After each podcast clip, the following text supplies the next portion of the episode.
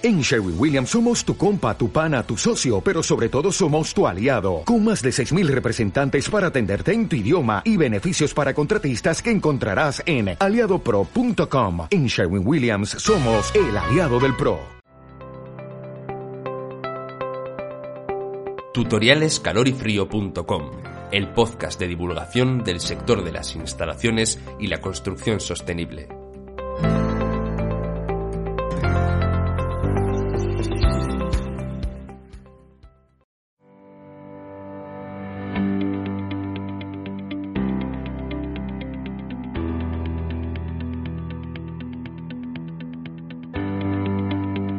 Hola a todos y bienvenidos a una entrega más del canal de tutoriales de los podcasts de Calor y Frío. Yo soy Ana Peña, ingeniera topógrafa en calorifrío.com y en este episodio retomamos esa colección de datos que comparten aquellos edificios o viviendas que cuentan con un carácter más sostenible en su uso y gestión. Comenzamos hablando del concepto vivienda colectiva que se utiliza para denominar a los bloques de viviendas o edificios plurifamiliares. Son edificios en los que existen zonas comunes y que integran viviendas individuales generalmente entre uno y cuatro dormitorios. Lo que caracteriza esta tipología de vivienda son los espacios y las infraestructuras comunes. Los criterios a tener en cuenta para el diseño, construcción y mantenimiento, así como el fin de vida de una vivienda colectiva sostenible, son los mismos que los que se aplican para una vivienda unifamiliar sostenible es el hecho de contar con infraestructuras comunes lo que determina algunas estrategias adicionales. Entre ellas pueden destacar, por ejemplo, la integración de la vegetación en la envolvente, que actúe como un colchón térmico o para reducir el efecto de isla de calor, ya sea en cubierta o en fachada. Emplear iluminación eficiente en zonas de tránsito y el aprovechamiento de las energías renovables para otros servicios como ascensores, zonas de piscina o riego de jardines. También se puede hacer un guiño a técnicas más sencillas como promover el uso de la bicicleta habilitando zonas de estacionamiento, reservar un espacio para un huerto urbano y contar con vegetación ornamental autóctona y de bajo mantenimiento.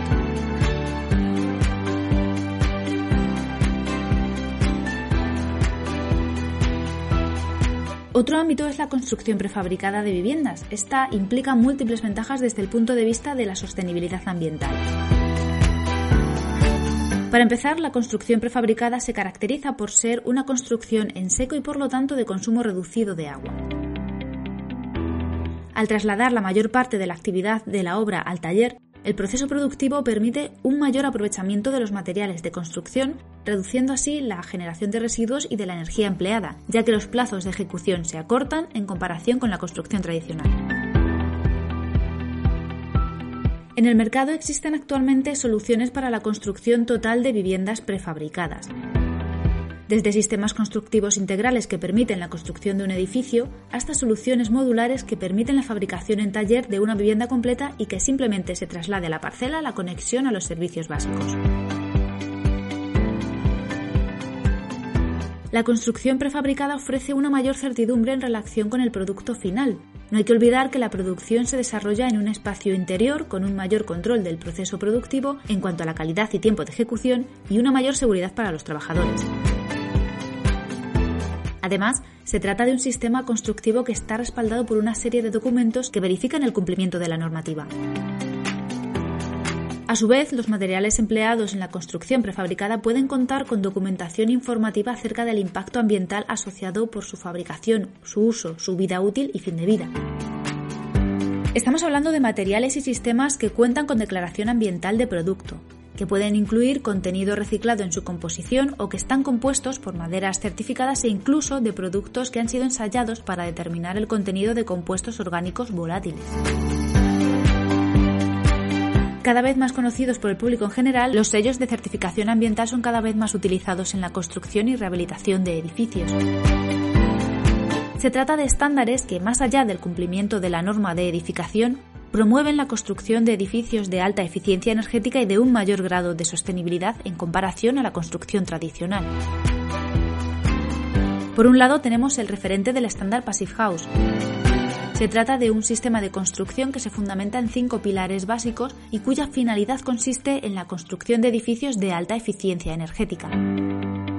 Desde esta perspectiva se entiende casa pasiva Passive House como un edificio en el que el confort térmico puede ser garantizado a través del postcalentamiento o post-enfriamiento del flujo de aire fresco necesario para garantizar la buena calidad del aire interior sin recirculación de aire adicional. Adicionalmente, una casa pasiva Passive House tiene que ser una vivienda rentable desde el punto de vista económico durante todo su ciclo de vida es necesario calcular el coste óptimo teniendo en cuenta no solo el coste de inversión, sino también los ahorros obtenidos en consumo energético durante su vida útil.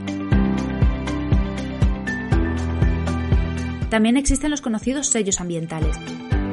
Se trata de estándares que evalúan el grado de sostenibilidad de un edificio otorgando un nivel de certificación en función de la valoración obtenida. Dicha valoración puede ser por puntos en base a la aplicación de una serie de estrategias relativas a la reducción del impacto ambiental por el diseño, construcción y funcionamiento del edificio. Los sellos ambientales más conocidos son BRIN, LEED, Verde y DGNB.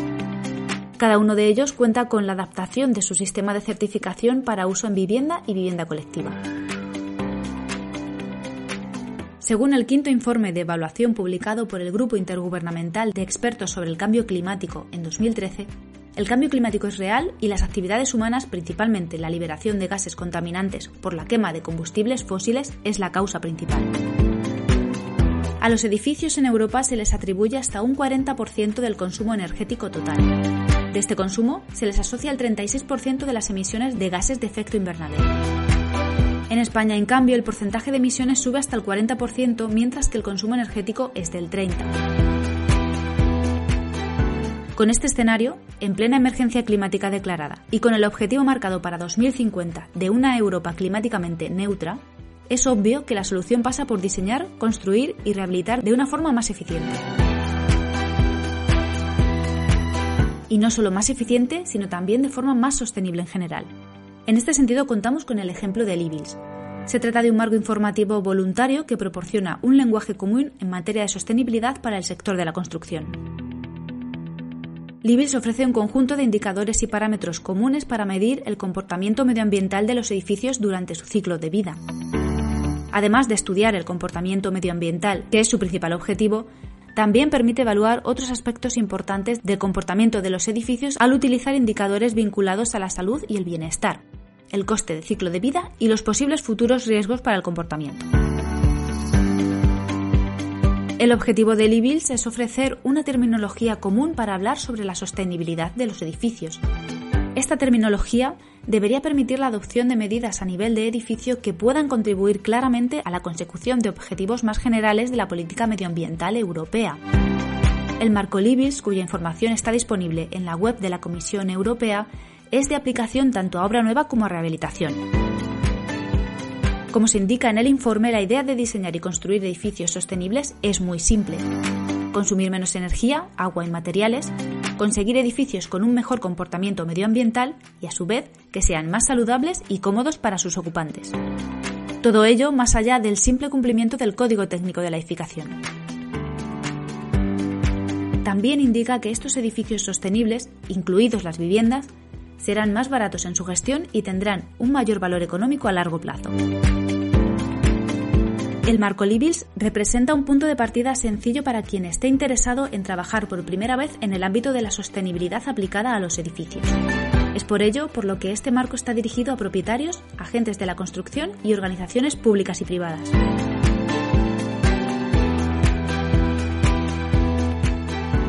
Con las conclusiones del citado informe Libils, finalizamos esta serie de dos episodios dedicados a las viviendas sostenibles, como siempre aquí, en el canal de tutoriales de los podcasts de calorifrío.com. Para no perderse toda la información compartida sobre este sector, recomendamos la suscripción a los diferentes canales de los podcasts de Calor y Frío y la visita a la web calorifrío.com. Muchas gracias por vuestra atención. Hasta pronto.